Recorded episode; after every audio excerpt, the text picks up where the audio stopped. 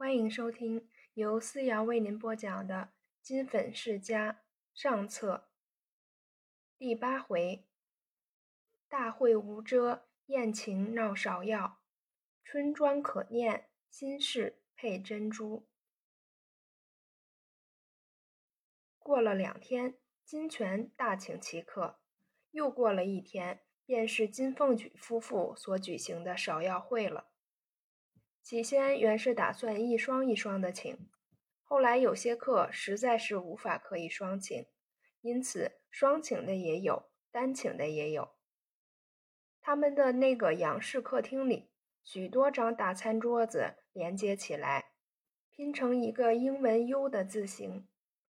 桌子铺着水红色桌布，许多花瓶供着芍药花。厅外院子里的花台上。大红的、水红的、银白的，那些盛开的芍药都有盘子来搭。绿油油的叶子中间，一朵一朵的托着，十分好看。此外，廊檐下、客厅里，许多瓷盆都是各色的芍药。门上、梁上、窗户上，临时叫花场子里扎了许多花架，也是随处配着芍药。正是万花围绕，大家都在香艳丛中。客厅大楼上也是到处摆着芍药花，中间的楼板擦得干干净净，让大家好跳舞。两屋子里一排两张紫檀长案，一面是陈设着饼干、烙酥、牛乳、蛋糕等类的点心。一面是陈设着汽水、啤酒、咖啡等类的饮料。平台上请了一对俄国人，在那里预备奏西乐。凤举是外交界的人，最讲究的是面子，特意在家里提了几个漂亮的听差，穿了家里特制的制服，是青蓝竹布对襟长衫，周身滚着白边儿。一个个都理了发、刮了脸，也让他们沾些美的成分。凤举夫妇那是不消说，穿的是极时髦的西装。燕西也穿了一套长礼服，头发和皮鞋都是光可见人，领巾上插着一朵新鲜的玫瑰花，配着那个大红的领结，令人一望而知是个爱好的青年。他受了大哥大嫂的委托，在楼上楼下招待一切。到了下午三点钟，宾客渐渐来到，男的多半是西装，女的多半是长袍，尤其是女宾衣服，红黄蓝白，五光十色，叫人眼花缭乱，不能把言语来形容。今天白秀珠也来了。穿着一件银杏色闪光印花缎的长衫，挖着鸡心领，露出胸脯前面一块水红色薄绸的衬衫。衬衫上面又露出一串珠圈，真是当得艳丽二字。在他的意思，一方面是出风头，一方面也是要显出来给燕西看看。可是情人的眼光是没有定准的。爱情浓厚的时候，情人就无处不美；爱情淡薄的时候，美人就无处不平常。本来燕西已经是对秀珠视为平常了，加上前几天两人又吵过一顿，燕西对于秀珠越发是对之无足轻重。这时，燕西既然是招待员，秀珠总也算是客。两个人就不谈往常的交情，燕西也就应该前去招待。可是秀珠一进来，看见燕西在这里，故意当着没看见，和别的来宾打招呼，以为燕西必然借着招待的资格前来招待。不料燕西就也像没有看见一样，并不关照。那些男女来宾纷纷上楼。有的坐在一旁谈话，有的两三个人站在一处说笑，有的便在西边屋里喝汽水。燕西也就随着众人一块儿上楼，他一眼就看见从前接电影杂志的邱希珍女士。她穿着淡红色的西装，剪的短发上竖着小猪辫，玲珑剔透，长是脸上露出两个小笑窝。这时，她正站在一盆最大的芍药花边，把脸凑上芍药花，去嗅花的那种香气。燕西走上前去，轻轻地在他后面叫着：“Miss 秋。”邱希珍回头一看。笑着点头叫了一声“七爷”，燕西笑道：“我排行第七，是依着男女兄弟一块儿算的，知道的人很少。米斯秋怎样也知道。”希珍笑道：“我是常到你府上来的，所以很知道你府上的情形。你以为这事很奇怪吗？”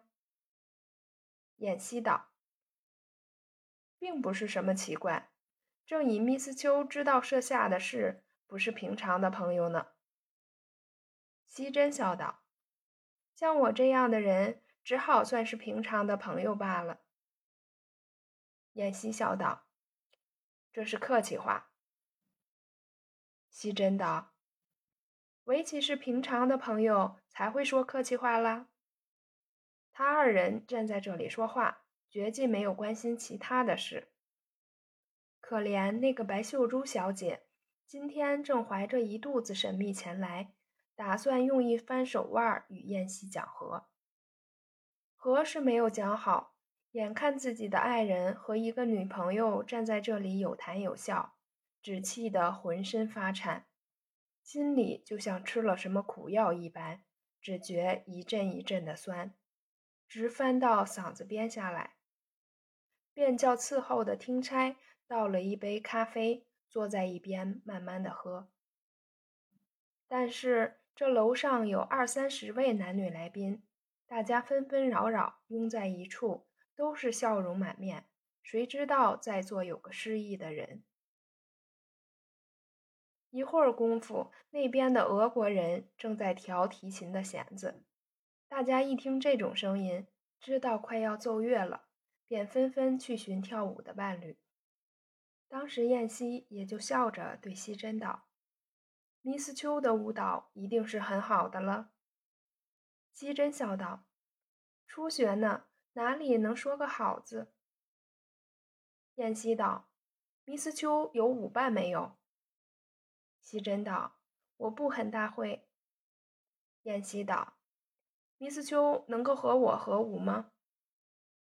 西珍眼皮一撩，对燕西望了一眼。两只露出来的白胳膊交叉一扭，耸肩一笑，说道：“舞的太不好呀。”燕西道：“你舞的不好，我更舞的不好，何妨两个不好同在一处舞一舞呢？”说时，平台外的音乐已经奏响起来，不知不觉的，邱希珍已经伸出手来和燕西握着，身子略微凑上前一步。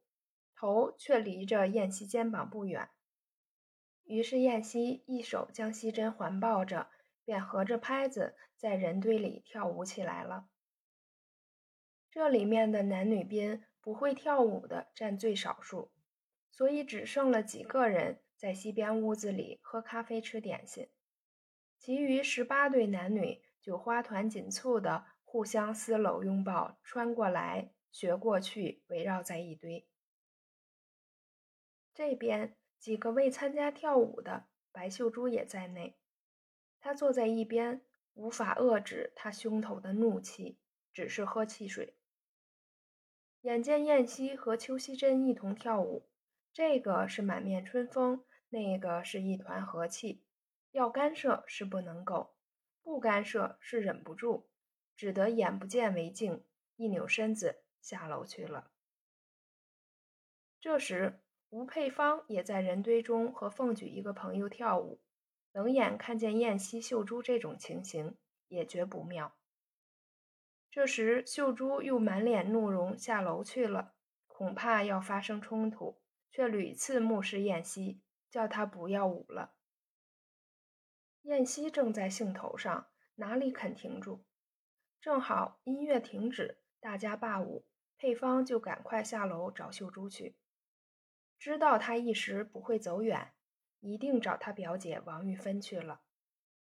原来佩芳他们妯娌三个，玉芬是不会跳舞，会场又不喜欢这个，所以他们并没有参与。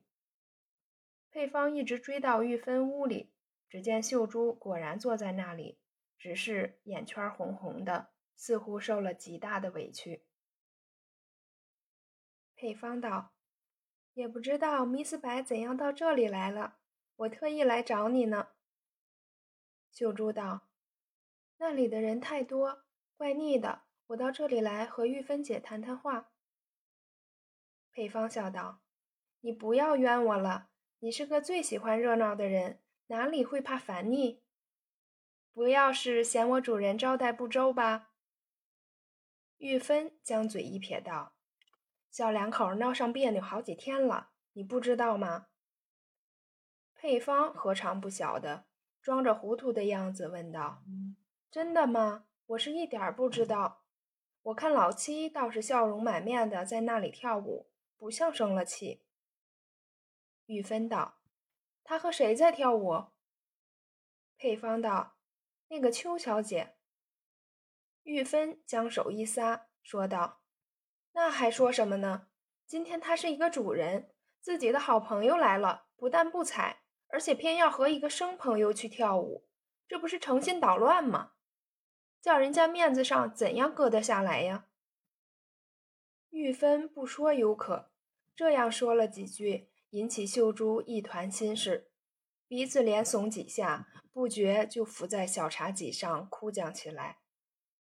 配方埋怨玉芬道。全是你没话找话，引起人家伤心。玉芬笑道：“人家十分的受了委屈了，好话也不让我和他说两句吗？”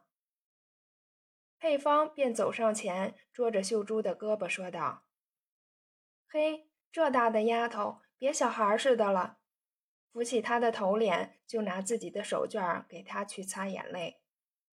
秀珠把头一偏，将手一推道。不要闹。佩芳笑道：“哟，这小姐儿倒和我撒娇呢。得了，和我吃糖吧。”秀珠听了这话，把两只胳膊扶在桌上，额角枕着胳膊，不肯抬头。玉芬道：“还哭呢？也看主人的面子呀。”佩芳道：“瞎说，人家在笑，你说他哭？不信的话，我扶起来给你看看。”说看，就用手来扶秀珠的头。秀珠低着头，死也不肯抬起来。佩芳道：“你不抬起脑袋来，我搁着你了。”秀珠听到一声说“搁着”，两只胳膊一夹，往旁边一闪，咯咯的笑个不住，鼓着嘴道：“你们都欺负我。”玉芬道：“怎么着？都欺负你？我也欺负你了吗？”我也来搁着你。佩芳扯着他的手道：“别在这里闹了，走吧，大家都要入席了。”佩珠身不由己的和他出了房门。秀珠道：“你别拉，我去就是了。”配方一放手，秀珠又走进房去。配方道：“咦，怎么着？你还有气吗？”秀珠将两手一搓。又对脸上一拂，配方道：“哦，我倒是没留意。”便一路跟着秀珠到玉芬梳头屋子里来。先是带她在脸盆架上给她放开冷热水管子，然后让她洗洗脸。回头，秀珠对着梳妆镜子敷上了一层粉，又找小梳子梳了一梳头发。都停妥了。站在两面穿衣镜中间，从头到脚看了一看，再看镜子里复影的后身。配方道：“行了，行了，走吧。”于是挽着秀珠的手，一路又到大客厅里来了。这个时候，楼上奏着西乐，又在举行第三次的跳舞。那些穿着中国衣服的太太小姐们，还不过艳丽而已。唯有几个穿西装的，上身仅仅一层薄纱护着，胸脯和背脊一大截白肉露在外面，下身穿着稀薄的长筒丝袜，也露着肉红，只有中间一层是荷叶皱的裙子遮住了。所有那些加入跳舞的男子觉得中国的女子穿着短衣，下面裙子太长，舞的时候减少下半部的姿态；穿着长衣舞蹈开步比较便当些，但是腰肢现不出原形，失了曲线美。所以大家都主张和西装的女子跳舞，一来是抱腰的手可以抚摸着对方凝酥堆雪的肌肤。二来又可以靠近鉴赏肉体美，就是不能与西装女子跳舞的，他的目光也是不转睛的射在人家身上。西珍既然穿的是西装，人又漂亮，因之燕西和他合舞了一回，又合舞第二回。秀珠走上楼来，看见他二人还在一处，依旧是生气。这时正有两个人。站在那里等舞伴，他们都是凤举的同事。一个是黄碧发，和了姨太太同来，他的姨太太正在和别人合舞呢。一个夏绿油，他却是一个人。黄碧发迎着配方笑道：“尼斯吴能和我合舞吗？”配方道：“可以。”黄碧发和配方说话，不免对秀珠望了一眼。配方觉得不能让人呆站在一边，便和秀珠介绍给黄夏二人，然后就和黄碧发去跳舞。夏绿油便对秀珠微微一鞠躬，笑着问道：“尼斯白肯和我跳舞吗？”秀珠的本意原不愿意和生人跳舞，但是今天肚子里实在有气，心想：你既然当我的面和别人跳舞。我也就当你的面和别人跳舞，于是一口答应下来，道：“可以的。”也就拥抱着加入跳舞队里去了。